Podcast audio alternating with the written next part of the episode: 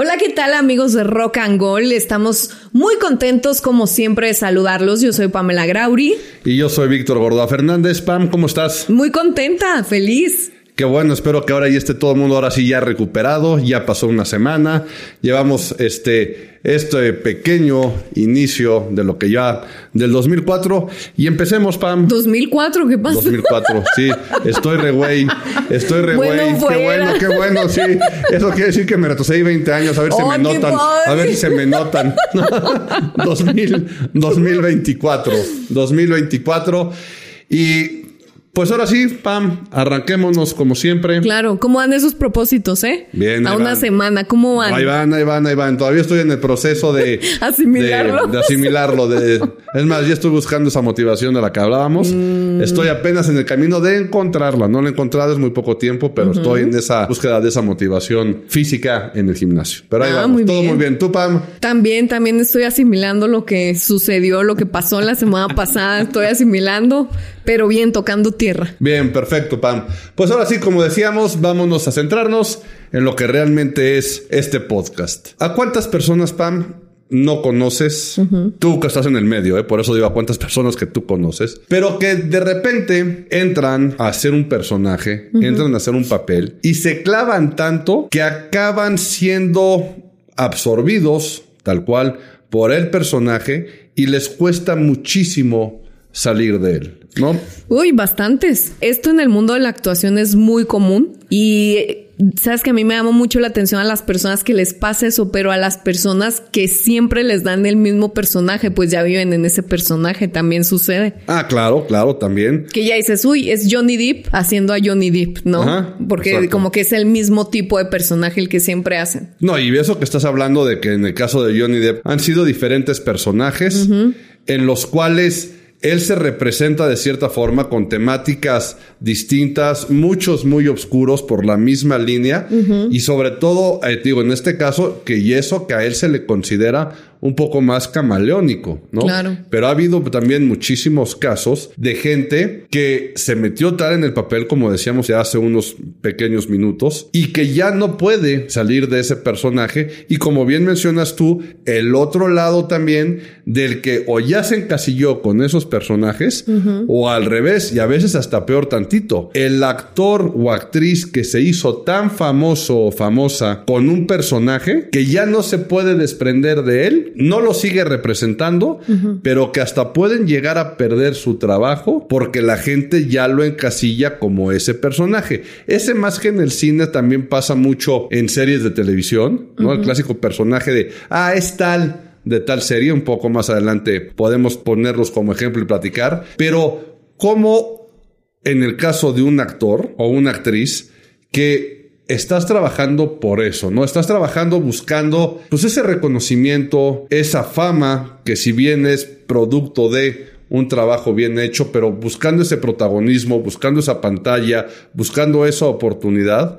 Y resulta que a lo mejor en este caso se hace tan grande y acaba pegando tanto que el mismo personaje o la misma serie que te dio por un lado la popularidad, también podría llegar a acabar tu tumba y terminar con tu carrera. Claro, y en muchos aspectos, porque ahí tienes el ejemplo de este Rafael Amaya, que Ajá. hizo El Señor de los Cielos. Ok. Él es, o sea, un ejemplo, pero muy claro de lo que no se debe de hacer como actor, ¿no? Porque él inicia su carrera, o sea, tenía una carrera muy incipiente realmente cuando le dan ese papel de, del Señor de los Cielos. Y ya fueron tantas, o sea, ya hay como 200 temporadas de la misma serie y tú no te imaginas a Rafael Amaya en otro papel, pero que fue lo más triste de decir, bueno, ya no, nadie lo imagina en otro papel que no sea de narcotraficante. Lo más feo es que él se creyó que era el Señor de los Cielos en la vida real. Sí, imagínate. Y empezó a hacer, a actuar, a consumir como un narcotraficante. Bueno, ni siquiera como un narcotraficante, porque, No, porque no consumen. ellos no consumen, dicen, exacto. o sea, dicen que no Exacto. consumen. Y el muchacho, yo, ¿cuál es la escena esta del padrino, no? En el que tiene una montaña de cocaína y hunde así la cabeza en la cocaína y le hace así. Me Ajá. encanta esa escena.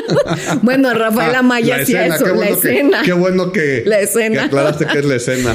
Pero eso le pasó a Rafael Amaya, ¿no? De que ya empezó a consumir tanta cocaína, dicen que andaba armado, que en la vida real él hablaba como el Señor de los Cielos, que realmente se creía este narcotraficante. Y pues, ¿qué le pasó a esta pobre persona? Pues casi pierde la vida. O sea, muchas veces estuvo al borde de la muerte por llevar una vida tan terrible, porque eso se me hace terrible. incluso en una temporada, pues él desaparece porque ni siquiera nadie sabía en dónde estaba él, si se estaba rehabilitando, si estaba muerto. Nadie sabía dónde estaba Rafael Amaya y tuvieron que hacer la temporada porque ya estaba comprada el, tiempo y toda la producción. Y pues ahí tuvieron que meter otra persona que era el primo, que eh, sus mafufadas que hacen en esa serie. Y, pues, ¿y en dónde está el Señor de los Cielos? ¿Quién sabe? Se fue de vacaciones. Se fue de vacaciones el, señor. Pero fíjate, pobrecito, o sea, a mí realmente me da lástima porque dices, ¿cómo es posible que haya perdido tanto, no? O sea, su vida, su privacidad, todo, o sea, esa persona perdió todo y casi pierde la vida por un personaje en donde él se lo creyó y no creo yo que sea como, e, este es un, a lo mejor un ejemplo sin demeritar su carrera ni su trabajo actoral, pero pues no lo veo yo como, mm, dicen actores del método, pero ¿de qué método? Porque el ser actor no es ser eso. claro, claro. El ser actor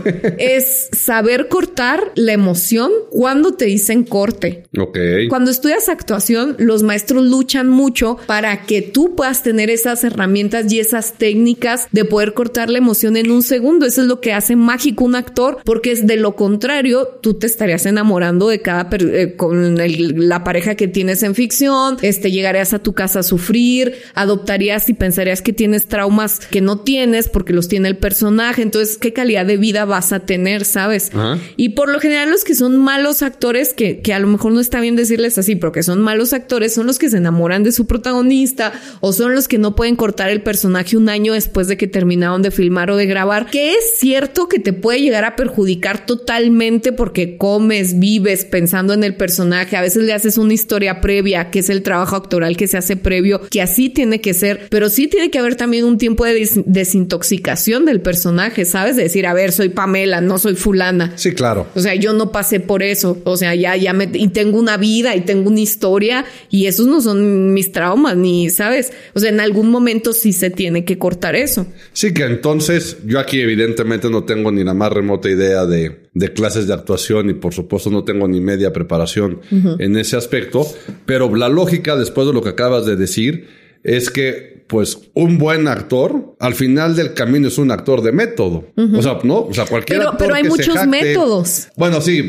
eso, eso me, imagino que se refieren al método de enseñanza, ¿no? Y de aprendizaje. Sí, y de que son de la escuela tal. Exacto, sí, porque dicen yo soy actor del método. Pues, ¿de cuál método? Porque métodos hay muchos. Sí, sí, por eso, eso, a eso me refiero. Entonces, en mi lógica, y yo que es la lógica de, pues, de cualquier persona que nos esté escuchando, de cualquier persona que nos ve y demás, pues al final del camino te imaginas de que si un actor que se diga o se nombre actor o actriz, evidentemente en este caso, pues debe ser una persona preparada por la escuela que sea, me tiene sin cuidado a mí en este caso, pero que la lógica dice que va a saber separarse del personaje, saber en dónde tiene que parar, no llevarse los problemas de ese personaje a su casa. Entonces, porque si va a ser así, pues cualquiera nos podríamos hacer llamar actores, que es un poco a los casos que tú te refieres, porque a mí si me ponen en una película o en una novela o en un en una serie me ponen enfrente a una superactriz guapísima, impresionante y que llama la atención, pues evidentemente yo como no soy de método, este, voy a quedar perdidamente enamorado de ella y me la voy a creer y ya es, voy a andar presumiendo que esta mujer quiere conmigo, ¿no? Y me voy a acabar volviendo loco, como les pasa a muchos como los que tú dices. Y en el ejemplo que pusiste, y eso que este actor, pues la verdad es que se marió en un ladrillo.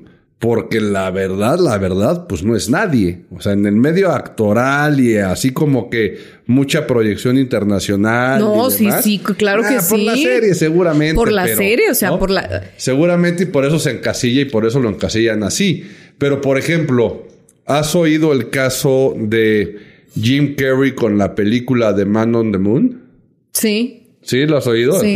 En el cual hace la biografía de Andy Kaufman, ¿no? El cómico estadounidense. Ah, claro. Sí, sí, sí. De hecho, imagínate cómo se habrá hecho ese caso, que hay un documental de cómo fue toda la parte, digamos, del backstage y de cómo fue la relación con Jim Carrey durante el proceso de la filmación y algunos meses después en los que Jim Carrey se volvió loco tal cual, se metió en el personaje de tal forma que él decía que el espíritu en este caso de Andy Kaufman, se había metido en él, pero el mismo director de la película, la gente de producción, o sea, todas las personas involucradas decían que era desesperante tratar con Jim Carrey porque no sabían con quién estaban hablando y estás, o sea, en este caso, estás hablando de igual de un personaje, de un actor que ha interpretado a mil personajes distintos. No es como si me dijeras,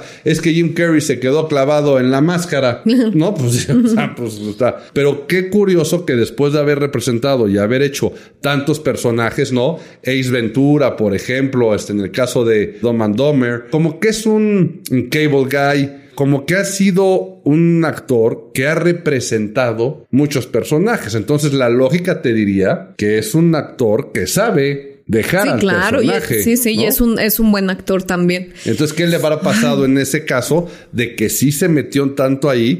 Pero en serio, si buscan el documental y lo ven, es desesperante. Yo les, les confieso, no pude terminar de verlos. A mí me empezó a desesperar y yo creo, bueno, no inconscientemente, pero indirectamente, me empezó a caer mal Jim Carrey. Sabes, es que yo tengo una teoría sobre eso y la teoría la hice, la he forjado conforme mi experiencia, con lo que yo he experimentado como actriz. He sido más actriz que conductora. La conducción me ha dejado más, pero me gusta mucho la actuación. Y antes yo me dedicaba de lleno a la actuación. Bueno, yo tengo una teoría de que cuando uno interpreta personajes o historias de la vida real, el impacto que genera en ti es más fuerte por una cuestión energética, creo yo, que un personaje ficticio. Fíjate que a mí me pasó en una ocasión que hice una obra de teatro, un juicio que se hizo con los judíos y con los alemanes, el juicio de Auschwitz, que es como el más famoso en la historia, el más fuerte. Ese juicio se lleva a cabo 20 años después de que se termine el holocausto. Entonces ya muchas personas de las que estuvieron en estos campos de concentración y todo esto, pues ya habían pasado 20 años, ya eran mucho más grandes, o sea, alemanes y judíos. Entonces a mí me toca hacer esa obra de teatro y la preparación previa fue de seis meses, que es mucho tiempo porque a veces una hora las montan en dos, dos meses. O sea, la preparación de los personajes fue muy intensa y la magia de la actuación ya a veces por lo que los actores puedes caer como en situaciones emocionales desafortunadas es porque pues imagínate trabajar, Vic, todo el día con las emociones, con los sentimientos. Hay un método que es el de Stanislavski que te dice, cuando no puedas sacar una emoción tan verídica, acude a tus emociones y a tus pensamientos propios.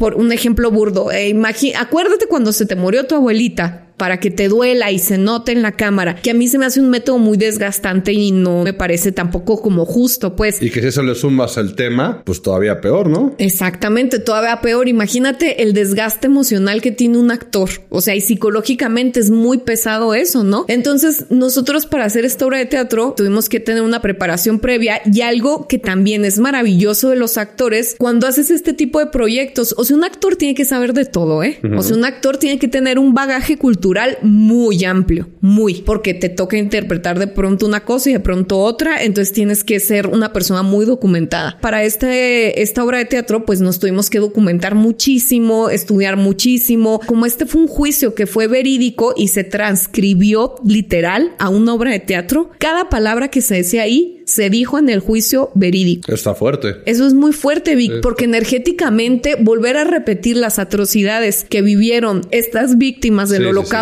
para uno como actor era muy difícil estarlo repitiendo y no una vez todo el día. Eran los ensayos, tas y tas y tas y tas. Entonces yo hacía ahí dos personajes de judías eran dos mujeres. Ok.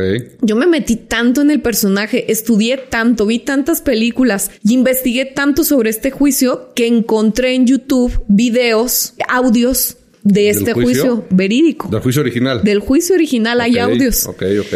Entonces, en la parte donde mis personajes hablaban, yo le ponía play y otra vez y otra vez y otra vez porque yo, yo no entendía porque pues era, era en, creo que era en polaco, alemán. Pero entonces yo quería sentir a través de sus palabras algo para poder hacerle, fíjate, o sea, mi lo que era hasta dónde fue, yo decía, les voy a hacer justicia a estas dos mujeres en este plano astral. Entonces me metí tanto en su emoción y como ellas platicaban su historia, yo dije, o sea, les tengo que hacer justicia, o sea, tengo que hacer yo justicia a mi interpretación, ¿sí, me entiendes? o, sea, tengo que representarlas correctamente. Dignamente estas mujeres. Sí, ok. Entonces pasó algo muy padre porque todos mis compañeros entraron en ese mismo mood, ¿no? Como que todos así era, éramos bien azotados con eso. Y pasó algo muy padre también porque vimos una parte humana que existe, que era la parte de los alemanes porque también eran humanos y ellos también actuaron bajo sus creencias, bajo influencias, bajo mil cosas. Los humanizamos y no los vimos como personas malas, simplemente como humanos que estaban existiendo también. Ok. Entonces fue muy interesante este proceso. ¿Qué pasa al final? Pues yo dormía, tenía sueños con ellos, tenía sueños con estas mujeres. Yo nomás pensaba en lo que habían vivido, cómo había sido su infancia, todo lo que ellos habían perdido. Fue impresionante el proceso. Cuando tenemos nuestra tercera función, yo ya me estaba como quitando todo y no sé qué, y tocan en el camerino. Entonces llega una señora como de cincuenta y tantos años con una viejitita y preguntan por mí. Dicen, oigan, ¿dónde está la muchacha que traía la cabeza cubierta y no sé qué, bla, bla, bla? Es que la queremos saludar. Entonces ya me habla un compañero, y te están buscando, creo que es a ti. Salgo y me dice la señora, la más joven, oye, es que traigo a mi mamá, venimos a ver esta obra, pero es que fíjate que mi mamá tiene dones, percibe cosas que no toda la gente percibe. Así me dijo. Entonces yo me quedé así. Ajá. Y luego me dice, y ella te quiere decir algo. Ah, no, espérate, espérate. Esto no es episodio de este. bueno, pero.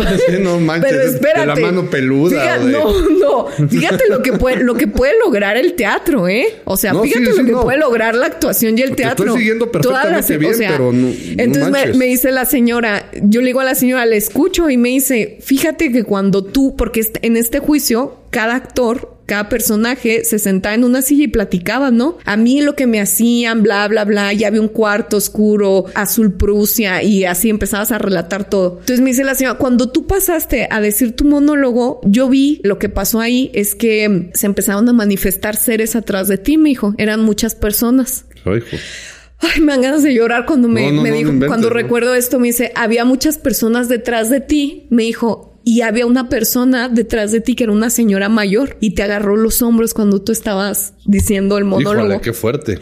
Entonces le, mira, no. No, sí, sí, sí. Y le digo, ¿y usted la pudo ver bien? Me dijo, sí, me dice, yo lo que siento es que esas personas estaban ahí porque ellos sintieron que realmente se les estaba haciendo justicia de nuevo. Entonces mis compañeros estaban escuchando y se quedaron ahí y todos nos soltamos llorando y ya no queríamos salir a función. No, pues cómo no. Entonces llega nuestro director, le contamos, todos estábamos pues muy asustados y mi director nos calma y nos dice, a ver chicos, lo que ustedes logran, están logrando como actores es muy significativo. Lo que vamos a hacer es pedirle permiso a estas personas para poder relatar lo que han hecho, cosa que no habíamos hecho antes, ¿no?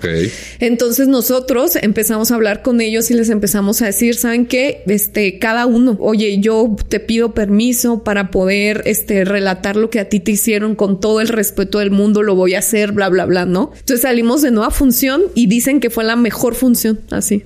Qué padre. Que, fue la, o sea, tuvimos infinidad de funciones. Dicen que después de esa fue la mejor función. A mí esto me enseñó cuando uno relata, cuando uno vuelve a hacer, a repetir la historia, a repetir palabras de alguien que existió en esta tierra cargado de dolor, o sea, un relato tan fuerte, o su vida, lo que sea, pues claro que a uno como humano, porque también somos energía, porque somos muchas cosas, pues te va a generar un impacto, ¿sabes? Entonces yo tardé como cinco meses en dejar de pensar todos los días en estas mujeres y dejar de pensar que a lo mejor andaban por ahí en otro plano y que a lo mejor yo pude hacer una aparición digna, ¿sabes? No, no, no. y las pude defender en esa corte que a lo mejor era ficticia, pero quieras o no repercutió en algo, ¿no? Entonces imagínate el trabajo de un actor realmente cómo no te vas a trastocar, o sea, la cabeza cuando haces un personaje tan significativo para ti, ¿no? Sí, no, qué fuerte, porque además sabes que, además de que me dejaste frío con lo que dijiste, por otro lado está padre que lo que tú te habías propuesto en esa parte de trabajo previo que tú estabas haciendo de tengo que hacerle justicia representando bien al personaje y demás, sí está muy cañón que la persona que se acercó a decirte eso te haya dicho eso, ¿eh? Dicen o sienten que les están haciendo justicia. Entonces, uta de ser fuertísimo eso. Entonces, por lo tanto, aquí, pues sí entiendo y qué bueno que me lo explicas. Y la verdad, esto es totalmente cierto lo que voy, o sea, lo que está pasando aquí. Esta parte no está ni siquiera escrita en un guion, no está escrita en ninguna escaleta, ni yo sabía que Pam había vivido esto, ¿no? Mm. Estaba todo el trabajo previo del análisis de los actores, del análisis de los personajes que les ha podido llegar a pasar, pero ahora entiendo que pues que sí. Y este punto que tú nos estás explicando, que al representar a alguien que sí existió, que sí vivió y que sí pasaron los sucesos que pasaron, pues sí es un poco más fácil entender el ejemplo que puse yo en el caso de Jim Carrey, pero que sí te llegas a, pues tal cual, a unir, a mimetizar con ese personaje. No, pues qué fuerte, Pam. A lo mejor con esa energía, ¿no? Que existió en algún momento en esta tierra. Sí, no, no, no, está muy fuerte. Está muy fuerte. Ahorita ya vimos estos casos. De verdad, Pam, gracias por compartir esta experiencia con nosotros. Pero igual, ya que estás en el medio, y ya me voy a seguir por aquí, porque también hay, hay gente en el mundo de la música que son un personaje. ¿no? Y que salen y representan, por ejemplo, el caso de Kiss, una cosa es su vida, este, fuera del escenario y cómo se maquillan y lo, lo, que representan y el discurso que tienen como artistas. El caso de Marilyn Manson. El caso de Gorilla sí son personajes hechos, pero ellos están detrás de ese personaje. Pero por lo general es un poco más fácil separar al personaje de la persona. Entonces, hay casos, hay varios. Por lo general, fíjate, casi todos en el mundo de la música van muy enfocados a la parte del rock, del heavy metal, ¿no? Ozzy Osbourne también tiene una parte ahí del personaje, el mismo Alice Cooper lo tuvo en su momento. Como que son varios, pero que sí separan y que han podido separar el personaje de la persona, ¿no? Y saben que se suben a un escenario, representan ese personaje, cantan las canciones que tienen que hacer, se bajan y se van al súper y se van a su casa como cualquier otra persona, ¿no? Con la vida de rockstars y demás. Pero regresando a tu profesión, Pam, regresando a, los ejemplos que tú sabes, ¿qué pasa también cuando lo que decías, ¿no? Es que el personaje que ya hace siempre el mismo papel y se encasilla con ese papel o lo ubican con ese papel. ¿Sabes con quién me pasa ahorita y que lo he oído principalmente a muchas mujeres decir, es que tal actor está guapísimo, ¿no? Y empiezan, es que Brad Pitt, es que George Clooney, es que este, no sé, vayan poniéndole nombres ahí de acuerdo a lo que les vayan gustando y los actores que les vayan gustando, pero invariablemente siempre hay una mujer que dice, ¿sabes quién es guapísimo? Aquaman. Ay, eso te iba a decir. ¿Ya Lo pensé. ¿Ya ves? Claro. Jason, ¿qué? Mamona. Ahí está. Ahí está. Momoa. Mamona. Ay, o sea, muchos ni siquiera saben cómo se llama el actor. Muchos no tienen ni idea. O sea, no tienen idea, pero es Aquaman. Y aquí en China y en Júpiter y por el resto de los días, este cuate ya se volvió Aquaman. Entonces. Y es que no lo puedes ver en otro. Ya no lo puedes ver en otro papel ni en otro personaje. Pues no. Y si lo llegas a ver en otra película, van a decir, es que sale este cuate, sí, hombre, Aquaman. Pero fíjate que no me gustó tanto la película. ¿Por qué? Porque tú te estás imaginando Aquaman, ¿no? Que como nos estaban diciendo ahorita, pasa con muchísimos superhéroes. Sí. Y fíjate que en el caso de Batman y Superman, como los han ido cambiando, los han ido, pues digamos, rolando, por decirlo de alguna forma, en las diferentes etapas, sagas o este, partes de la película, como que no los tienes tan identificados, ¿no? habrá gente y los muy clavados saben perfectamente y ahorita me podrán decir, pero ¿quién es más Batman? ¿Michael Keaton? ¿George Clooney o Ben Affleck? Ben Affleck. A ver, ¿no? ¿Quién es más Batman? Pues habrá el que le gustó más la de Tim Burton, pues dirá que fue uno, ¿no? Que si este, le gustó más la otra, fue el otro. Pues no importa, aquí ya ahí se va dando. Si yo les digo Superman, la gran mayoría, y dependiendo a qué generación pertenezcas, no, pero el de siempre, el que se quedó parapléjico. Exactamente. Bueno, a mí es el que más me. Claro. Que para mucha gente y no importa la generación, porque justamente iba a decir esto que te me adelantaste, Pam. Te iba a decir, a lo mejor tú no lo ubicas tanto, pero ya me lo dijiste que sí, ¿no? Superman es Christopher Reeve. ¿no? Y ese es Superman. Y no sé cuántos Supermanes, y aquí yo sí me considero este inculto del personaje. No sé cuántas personas hayan personificado a Superman. Pero Christopher Reeve siempre fue Superman y la gente lo identificaba como Superman. Y sería difícil verlo como que en otro, ¿no? Hubiera sido, bueno, hubiera sido difícil, verlo como en otro papel. Es difícil, ¿no? En el caso, por ejemplo, de este cuate, Heath Ledger, que fue el guasón. El guasón, ¿no? En la película de Batman. Sí, tuvo la desgracia de dejar el planeta, ¿no? Pero se quedó, se quedó él muy clavado con la parte del personaje. Sí. Pero ya que hablamos de este personaje del guasón, hablando justamente, ¿no? Ya del personaje y de los actores que no han podido o que se han mimetizado tanto con el mismo y que hasta se meten, se trastornan y demás, el caso de Joaquín Phoenix, que en la película de The Joker dicen también que el proceso de trabajar con él y demás fue muy, muy, muy difícil porque si de por sí creo que como actor o como persona no es muy estable, que digamos, a la hora que se metió en toda esta parte del Joker, pues mucho peor. Qué delicado, ¿eh? Es que es, delicado. Pero por ejemplo, a él, sí, la gente lo va a ubicar como el Joker y quiso el Joker, pero ha hecho miles de películas y seguirá haciendo películas. Y a él yo creo que ya sí se le considera, y ahorita yo hablando con esta generalidad, como lo dijiste tú al principio, sí cae en la categoría de actor de método porque se vuelve muy camaleónico para representarlo. O sea, sí va a ser un personaje o es un personaje emblemático, ¿no? En el caso del Joker en su carrera actoral, pero sí hará y sigue haciendo, repito, muchas películas y nadie va a decir, ay, no se la creo porque es de Joker. ¿Mm? Sí, es que eso que dices como que tiene que ver mucho cuando eres actor tu capacidad para poder transformarte, transformarte energéticamente, transformarte también físicamente. Ahorita que decíamos de Aquaman, muy difícilmente un Aquaman lo vas a poder poner en otro personaje porque tendría que bajar de peso, masa muscular, cortarle el cabello, o sea, su rango actoral también tendría que ser muy amplio para no encasillarlo. Por ejemplo, tienes a Charlize Theron que hizo The Monster, que se me hace magnífico a mí lo que hizo ella. O sea, creo que ella ni siquiera empezó como actriz, ¿no? Como, como modelo, Miss, algo así. Y lo que hizo ella, o sea, su transformación física que logró junto con su rango actoral que alcanzó, que fue muy alto, es muy interesante, ¿sabes? Pero es una mujer que como la viste así de fea, puede ser muy bonita. Justamente te iba a preguntar eso. ¿No crees que en ese caso específico de Charlize Theron no haya sido más el wow nada más porque se puso fea. A mí sí me gustó el trabajo que hizo. Ah, no, no, no, es bueno. Sí, es bueno, pero no sé si lo hicieron más grande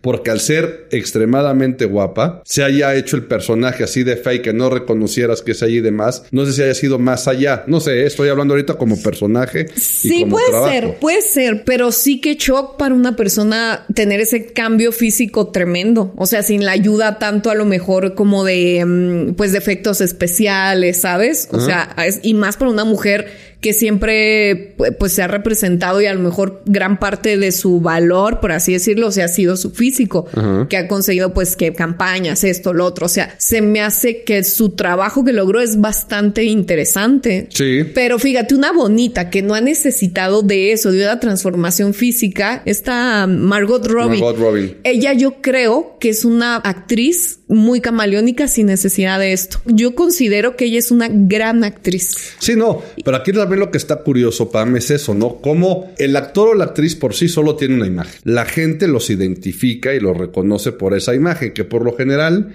es la imagen fuera de personaje, ellos como personas, actores o actrices, ¿no? Como profesionales. Ahora bien, ¿qué pasa cuando el personaje se los come de tal manera que la gente empieza a comprar o empieza a percibir la imagen del personaje. ¿Cuántas historias de actores o de actrices no has oído que van por la calle y los agreden o les mientan la madre o les dicen algo porque representaron al personaje, ¿no? Entonces, eso es como lo encasilla la gente. Ahí podríamos decir, no, pues la gente tiene la culpa porque no saben distinguir la ficción de la realidad. Pues sí. Pero en el momento, no, y claro, pero en el momento que el actor se traga, háganme válida o expresión, ¿no? O sea, se lo traga. Digamos, o sea, cuando el actor se traga el personaje, digamos literalmente, y se empieza él a creer que es el personaje, pues evidentemente la forma en cómo se autopercibe y quiere ser percibido por los demás, también es un golpe de imagen y un golpe psicológico muy fuerte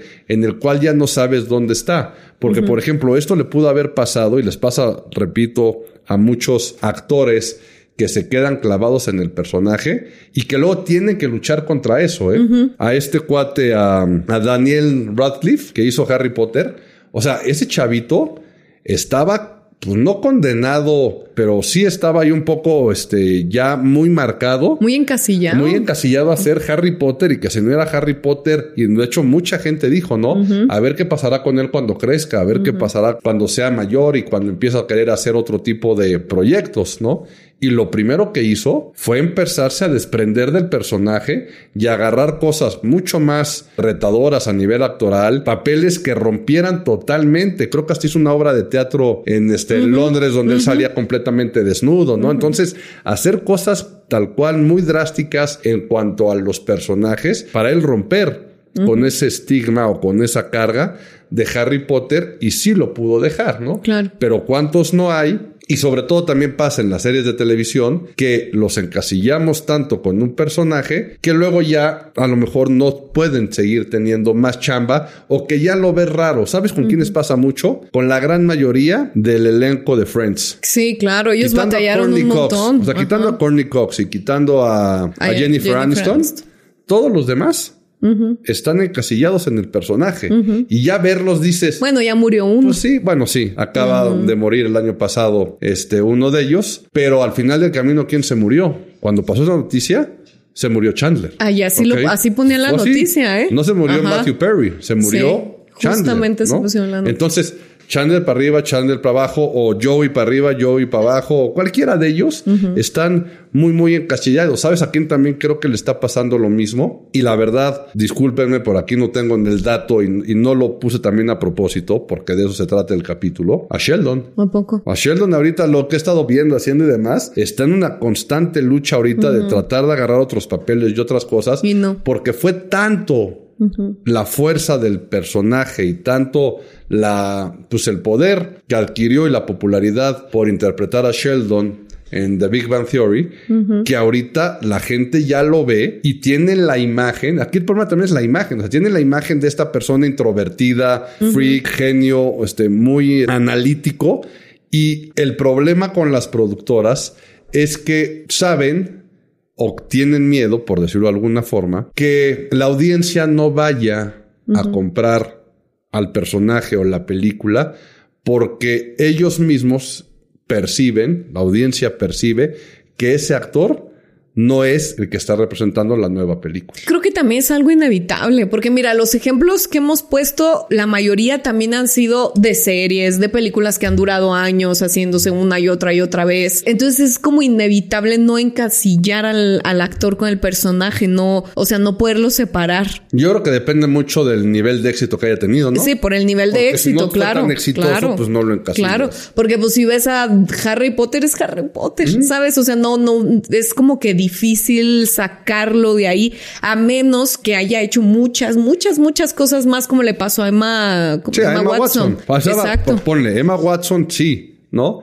Pero dime a cualquier otro de los chavos que hicieron Harry Potter, por más famosos que sean en la saga, ellos, pues a lo mejor podrán hacer otras cosas, o a otros muchos, a lo mejor hasta les tiene sin cuidado dejar la actuación, porque ya fueron y vivirán toda su vida de haber sido parte del elenco de alguna película exitosa, ¿no? En este caso Harry Potter, pero podrán ya vivir de eso. Pero aquí el punto y el chiste también es hasta dónde llega el personaje claro. y en dónde empieza o termina la persona. Porque fíjate, empieza el personaje y después la persona o primero es la persona luego es el personaje, termina el personaje y retomas tu vida como persona. Sí está duro ese shock de identificación y de autoidentificación a nivel actoral.